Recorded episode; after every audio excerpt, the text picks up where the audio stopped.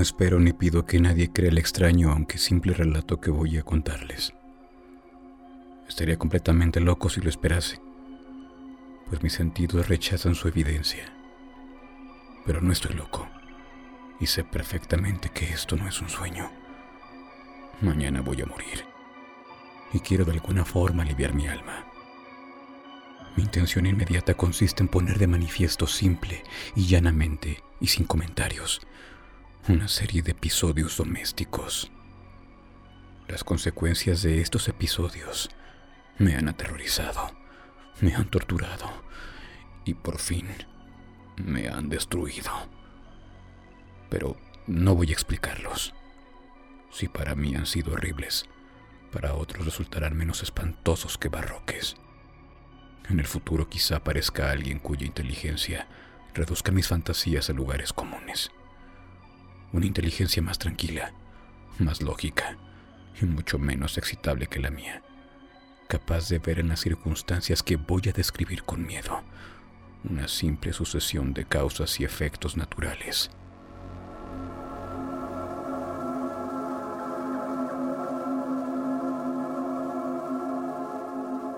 Desde la infancia sobresalí por docilidad y bondad de carácter. La ternura de mi corazón era tan grande que llegué a convertirme en objeto de burla de mis compañeros. Me gustaban de forma singular los animales, y mis padres me permitían tener una variedad muy amplia. Pasaba la mayor parte de mi tiempo con ellos, y nunca me sentía tan feliz como cuando les daba de comer y los acariciaba. Este rasgo de mi carácter crecía conmigo, y cuando llegué a la madurez, me proporcionó uno de los mayores placeres. Quienes han sentido alguna vez afecto por un perro fiel y sagaz no necesitan que me molesten explicarles la naturaleza o la intensidad de la satisfacción que se recibe. Hay algo en el generoso y abnegado amor de un animal que llega directamente al corazón del que con frecuencia ha probado la falsa amistad y frágil fidelidad del hombre.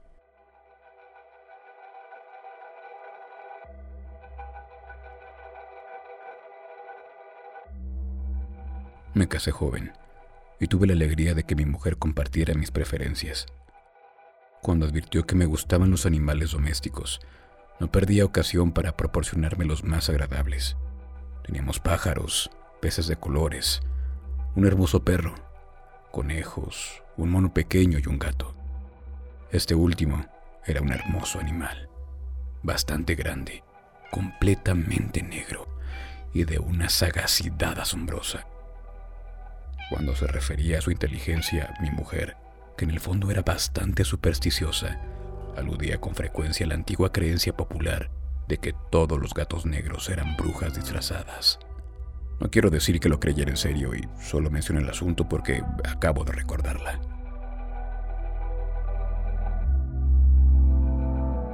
Pluto, así se llamaba el gato. Era mi favorito y mi camarada. Solo yo le daba de comer y él en casa me seguía por todas partes. Incluso me resultaba difícil impedirle que siguiera mis pasos por la calle. Nuestra amistad duró varios años, en el transcurso de los cuales mi temperamento y mi carácter, por causa del demonio intemperancia, y me pongo rojo al confesarlo, se habían alterado radicalmente. Día a día me fui volviendo más irritable, malhumorado e indiferente a los sentimientos ajenos. Llegué incluso a usar palabras duras con mi mujer y terminé recurriendo a la violencia física. Por supuesto, mis favoritos sintieron también mi cambio de carácter. No solo los descuidaba, sino que llegué a hacerles daño. Sin embargo, hacia Pluto sentía el suficiente respeto como para abstenerme de matarlo, cosa que hacía con los conejos, el mono y hasta el perro, cuando por casualidad o por afecto se cruzaban en mi camino. Pero mi enfermedad empeoraba, pues ¿qué enfermedad se puede comparar con el alcohol?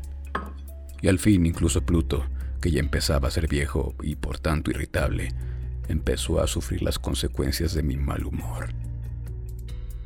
Una noche en la que volví a casa completamente borracho, después de una de mis parrandas por el centro de la ciudad, me pareció que el gato evitaba mi presencia. Lo agarré y asustado por mi violencia, me mordió ligeramente la mano. Al instante se apoderó de mí una furia de diablos y ya no supe lo que hacía. Fue como si la raíz de mi alma se separara de un golpe del cuerpo y con una maldad más que diabólica, alimentada por la ginebra, estremeció cada fibra de mi ser. Saqué del bolsillo del chaleco un cortaplumas. Lo abrí mientras seguía sujetando al pobre animal por el pescuezo y deliberadamente le saqué un ojo. Me pongo más rojo que un tomate. Siento vergüenza y tiemblo mientras les cuento tan reprochable atrocidad. Cuando me volvió la razón por la mañana, cuando el sol hubo disipado los vapores de la orgía nocturna, sentí que el horror se mezclaba con el remordimiento ante el crimen del que era culpable. Pero solo era un sentimiento débil y equívoco, y no llegó a tocar mi alma.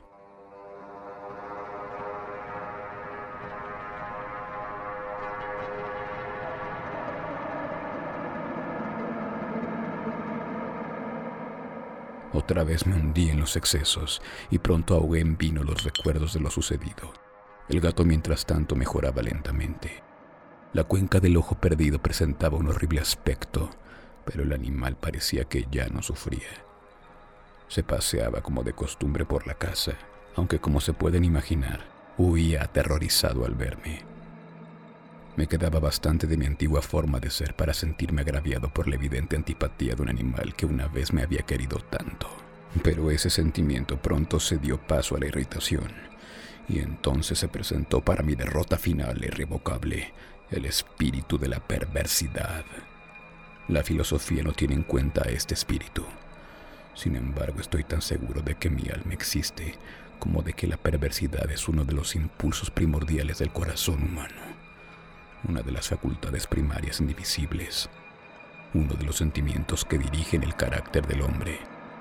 Quien no se ha sorprendido a sí mismo cien veces en los momentos que cometía una acción estúpida o malvada por la simple razón de que no debía cometerla. No hay entre nosotros una tendencia permanente que nos enfrenta con el sentido común a transgredir lo que constituye la ley por el simple hecho de serlo, existir. Este espíritu de perversidad se presentó, como he dicho, en mi caída final. Y ese insondable anhelo que tenía el alma de vejarse a sí misma, de violentar su naturaleza, de hacer el mal por el mal mismo, me empujó a continuar y finalmente a consumar el suplicio que había infligido al inocente animal.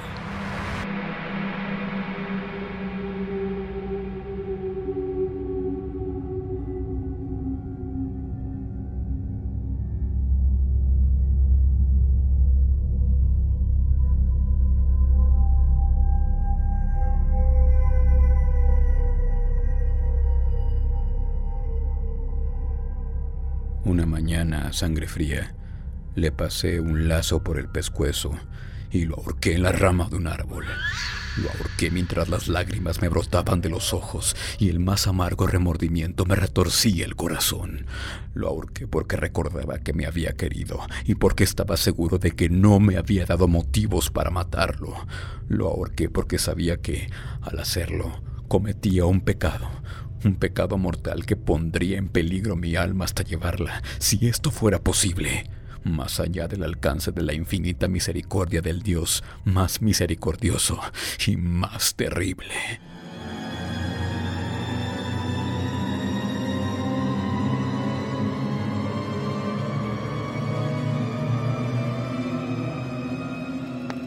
La noche del día en que cometí ese acto cruel, me despertaron gritos de ¡Fuego! La ropa de mi cama era una llama y toda la casa estaba ardiendo. Con gran dificultad pudimos escapar del incendio mi mujer, un criado y yo. Todo quedó destruido. Mis bienes terrenales se perdieron y desde ese momento no quedó más remedio que resignarme.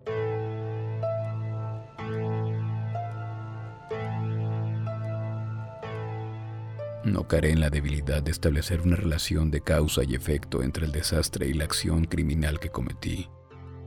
Simplemente me limito a detallar una cadena de hechos y no quiero dejar suelto ningún eslabón. Al día siguiente del incendio, visité las ruinas. Todas las paredes, salvo una, se habían desplomado. La que quedaba en pie Era un tabique divisorio de poco espesor, situado en el centro de la casa y contra el cual antes se apoyaba la cabecera de mi cama. El yeso del tabique había aguantado la acción del fuego, algo que atribuía a su reciente aplicación. Una apretada muchedumbre se había reunido alrededor de esa pared y varias personas parecían examinar parte de la misma atenta y minuciosamente. Las palabras de extraño, curioso y otras parecidas despertaron mi curiosidad. Al acercarme más, vi que en la blanca superficie, grabada en bajo relieve, aparecía la figura de un gigantesco gato. El contorno tenía una nitidez verdaderamente extraordinaria. Había una cuerda alrededor del pescuezo del animal. Al descubrir esta aparición, ya que no podía considerarla otra cosa, el asombro y el terror me dominaron. Pero la reflexión vino en mi ayuda. Recordé que había ahorcado al gato en un jardín colindante con la casa. Cuando se produjo la alarma de incendio, la gente invadió inmediatamente el jardín. Alguien debió cortar la soga y tirar al gato en mi habitación por la ventana abierta. Sin duda habían tratado así de despertarnos.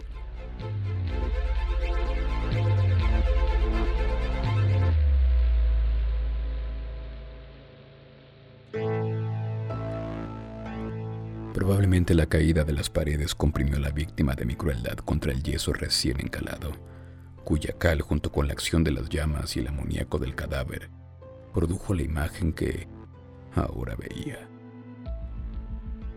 Aunque con estas explicaciones quedó satisfecha mi razón, pero no mi conciencia, sobre el asombroso hecho que acabo de describir. Lo ocurrido impresionó profundamente mi imaginación. Durante meses no pude liberarme del fantasma del gato, y en todo ese tiempo dominó mi espíritu un sentimiento informe que se parecía sin serlo al remordimiento.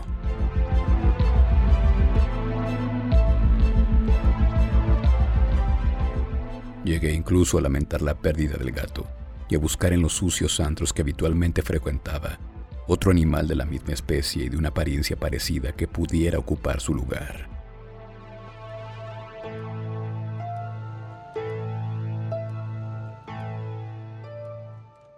Una noche medio borracho me encontraba en una taberna pestilente y me llamó la atención algo negro posado en uno de los grandes toneles de ginebra que constituían el principal mobiliario del lugar.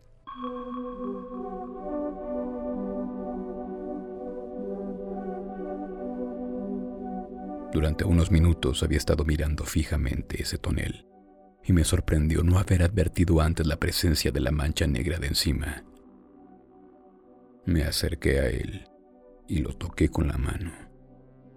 Era un gato negro, un gato muy grande, tan grande como Pluto, exactamente igual a este, salvo en un detalle. Pluto no tenía ni un pelo blanco en el cuerpo, mientras que este gato mostraba una mancha blanca, tan grande como indefinida, que le cubría casi todo el pecho. Al acariciarlo se levantó enseguida. Empezó a ronronear con fuerza. Se restregó contra mi mano y pareció encantado con mis caricias. Había encontrado el animal que estaba buscando. Inmediatamente propuse comprárselo al tabernero, pero me contestó que no era suyo y que no lo había visto nunca antes ni sabía nada del gato. Seguí acariciando al gato, y cuando ya me iba a casa, el animal se mostró dispuesto a acompañarme. Le permití que lo hiciera, parándome una y otra vez para agacharme y acariciarlo. Cuando estuvo en casa se acostumbró enseguida y pronto se convirtió en el gran favorito de mi mujer. Por mi parte sentí que nacía en mí una antipatía hacia ese animal. Era exactamente lo contrario de lo que yo había esperado, pero sin que pudiera justificar cómo ni por qué. Su evidente afecto por mí me disgustaba y me irritaba. Lentamente tales sentimientos de disgusto y molestia se transformaron en la amargura del odio. Procuraba no encontrarme con el animal. Un resto de vergüenza y el recuerdo de mi acto de crueldad me frenaban a matarlo. Durante algunas semanas no le pegué, ni fue la víctima de mi violencia. Pero gradualmente, muy gradualmente, llegué a sentir una inexpresable repugnancia por él y a huir en silencio de su odiosa presencia como si fuera un brote de peste. Lo que probablemente contribuyó a aumentar mi odio hacia el animal fue descubrir a la mañana siguiente de haberlo traído a casa que aquel gato, al igual que Pluto, no tenía un ojo.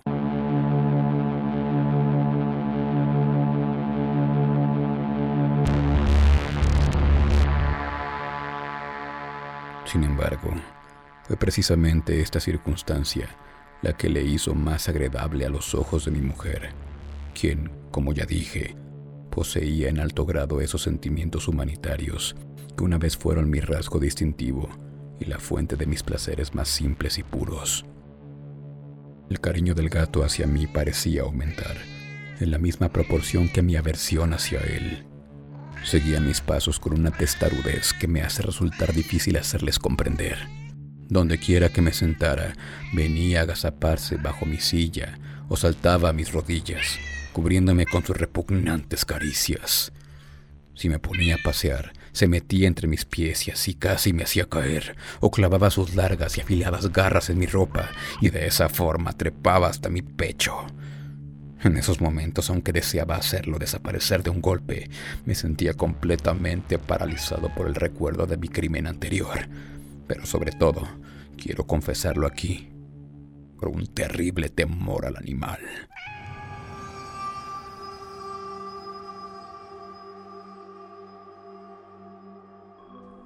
Aquel temor no era exactamente miedo a un mal físico, y sin embargo, no sabría definirlo de otra manera.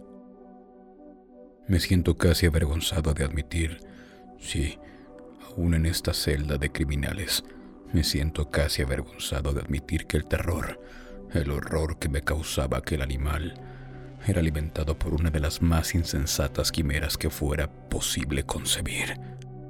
Más de una vez mi mujer me había llamado la atención sobre la forma de la mancha del pelo blanco, de la cual ya he hablado, que constituía la única diferencia entre ese extraño animal y el que yo había matado.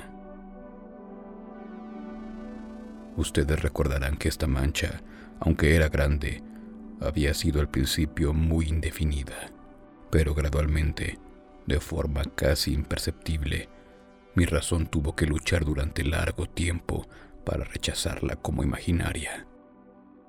La mancha iba adquiriendo una rigurosa nitidez en sus contornos. Ahora ya representaba algo que me hace temblar cuando lo nombro, y por eso odiaba Temía y me habría librado del monstruo si hubiese atrevido a hacerlo. Representaba, digo, la imagen de una cosa atroz, siniestra. La imagen de la horca.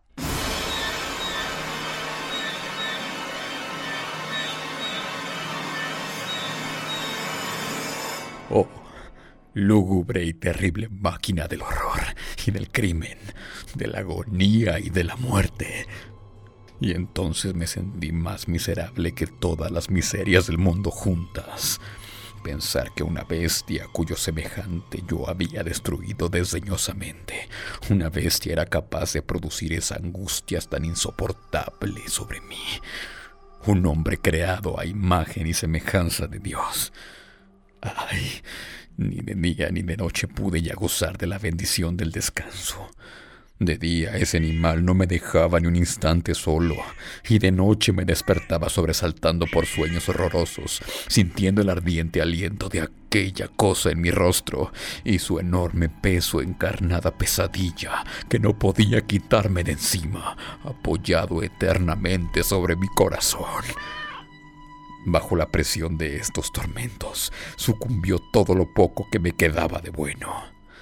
Solo los malos pensamientos disfrutaban de mi intimidad, los más retorcidos, los más perversos pensamientos. La tristeza habitual de mi mal humor terminó convirtiéndose en aborrecimiento de todo lo que estaba a mi alrededor y de toda la humanidad. Y mi mujer, que no se quejaba de nada, llegó a ser la más habitual y paciente víctima de las repentinas y frecuentes explosiones incontroladas de furia a las que me abandonaba. Un día, por tarea doméstica, me acompañó al sótano de la vieja casa donde nuestra pobreza nos obligaba a vivir. El gato me siguió escaleras abajo, casi me hizo caer de cabeza, por lo que me desesperé casi hasta volverme loco. Alcanzando un hacha y olvidando en mi rabia los temores infantiles que hasta entonces habían detenido mi mano, lancé un golpe que hubiera causado la muerte instantánea del animal si lo hubiera alcanzado. Pero la mano de mi mujer detuvo el golpe. Su intervención me llenó de una rabia más que demoníaca. Me solté de su brazo y le hundí el hacha en la cabeza. Cayó muerta a mis pies sin un quejido.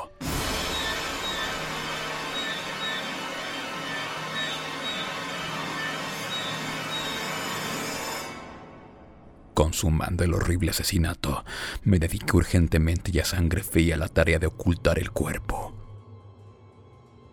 Sabía que no podía sacarlo de casa, ni de día ni de noche, sin correr el riesgo de que los vecinos me vieran.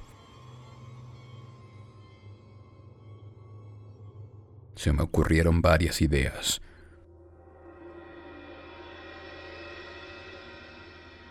Por un momento pensé descuartizar el cadáver y quemarlo en trozos. Después se me ocurrió cavar una tumba en el piso del sótano.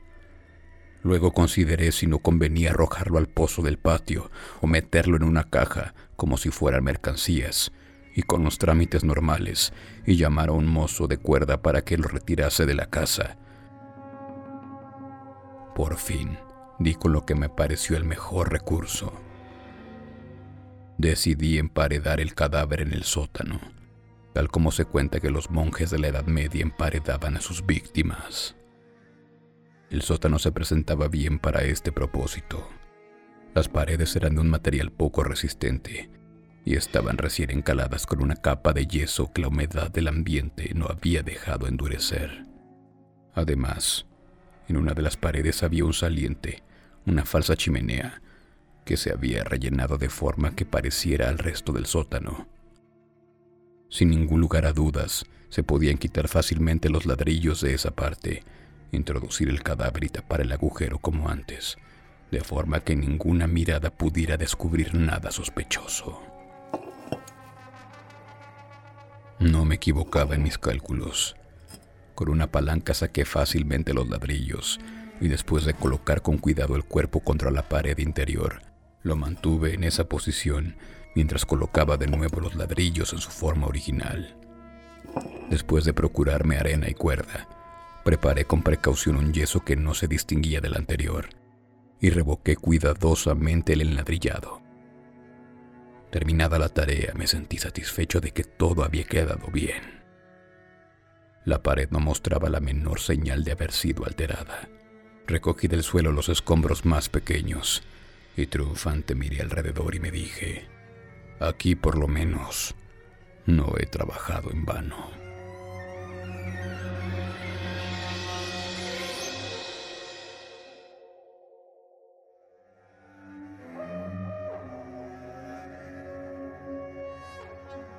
El paso siguiente consistió en buscar a la bestia que había causado tanta desgracia, pues por fin me había decidido a matarla. Si en aquel momento el gato hubiera aparecido ante mí, habría quedado sellado su destino. Pero, por lo visto, el astuto animal, alarmado por la violencia de mi primer acceso de cólera, se cuidaba de aparecer mientras no se pasara mi mal humor. Es imposible describir ni imaginar el profundo y feliz sentimiento de alivio que la ausencia del odiado animal trajo a mi pecho. No apareció aquella noche, y así por primera vez, desde su llegada a la casa, pude dormir profunda y tranquilamente. Sí, pude dormir, incluso con el peso del asesinato en mi alma. Pasaron el segundo y el tercer día, y no volví a mi atormentador. Una vez más respiré como un hombre libre. El monstruo aterrorizado había huido de casa para siempre. No volvería a verlo Grande era mi felicidad y la culpa de mi negra acción me preocupaba poco.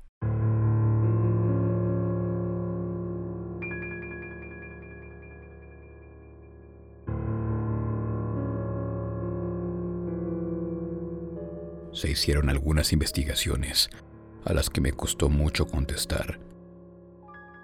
Incluso registraron la casa, pero naturalmente no se descubrió nada. Consideraba que me había asegurado mi felicidad futura. Al cuarto día, después del asesinato, un grupo de policías entró a la casa intempestivamente y procedió otra vez a una rigurosa inspección. No sentí la menor inquietud. Los agentes me pidieron que los acompañara en su registro. No dejaron ningún rincón ni escondrijo sin revisar. Al final, por tercera o cuarta vez bajaron al sótano. No me temblaba ni un solo músculo. Mi corazón latía tranquilamente, como el de quien duerme en la inconsciencia. Me paseaba de un lado a otro había cruzado los brazos sobre el pecho e iba tranquilamente de acá para allá. Los policías quedaron totalmente satisfechos y se disponían a marcharse. El júbilo de mi corazón era demasiado fuerte para ser reprimido. Ardía en deseos de decirles al menos una palabra como prueba de triunfo y asegurar doblemente su certidumbre sobre mi inocencia. Caballeros, dije por fin, cuando el grupo subía la escalera. Me alegro de poder haber disipado sus sospechas. Les deseo felicidad y un poco más de cortesía. Por cierto, caballeros, esta casa está bien construida. En mi rabioso deseo de decir algo con naturalidad, no me daba cuenta de mis palabras. Repito que es una casa excelentemente construida. Estas paredes... ¿Ya se van ustedes, caballeros? Estas paredes son de gran solidez. Y entonces, empujado por el frenesí de mis bravatas, golpeé fuertemente con el bastón que llevaba en la mano sobre la pared de ladrillo, tras la cual estaba el cadáver de la esposa de mi alma. Que Dios me proteja y me libre de las garras del archidemonio. Apenas había cesado el eco de mis golpes y una voz me contestó desde adentro de la tumba un quejido, ahogado y enterrado al principio, como el sollozar de un niño, que luego creció rápidamente hasta convertirse en un largo y agudo y continuo grito, completamente normal e inhumano. Un aullido, un alarido quejumbroso, mezcla de horror y de triunfo, como solo se puede surgir en el infierno de la garganta de los condenados en su agonía y los demonios gozosos en la condenación. Hablar de lo que pensé en ese momento es una locura. Presa del vértigo fui tambaleándome hasta la pared de enfrente.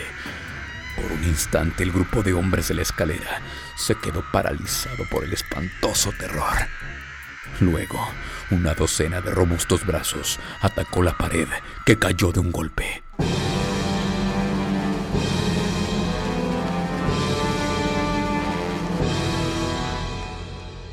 El cadáver, ya corrompido y cubierto de sangre coagulada, apareció de pie entre los ojos de los espectadores. Sobre su cabeza, con la roja boca abierta y el único ojo de fuego, estaba agazapada la horrible bestia cuya astucia me había llevado al asesinato y cuya voz delatora me entregaba ahora al verdugo había emparedado al monstruo en la tumba.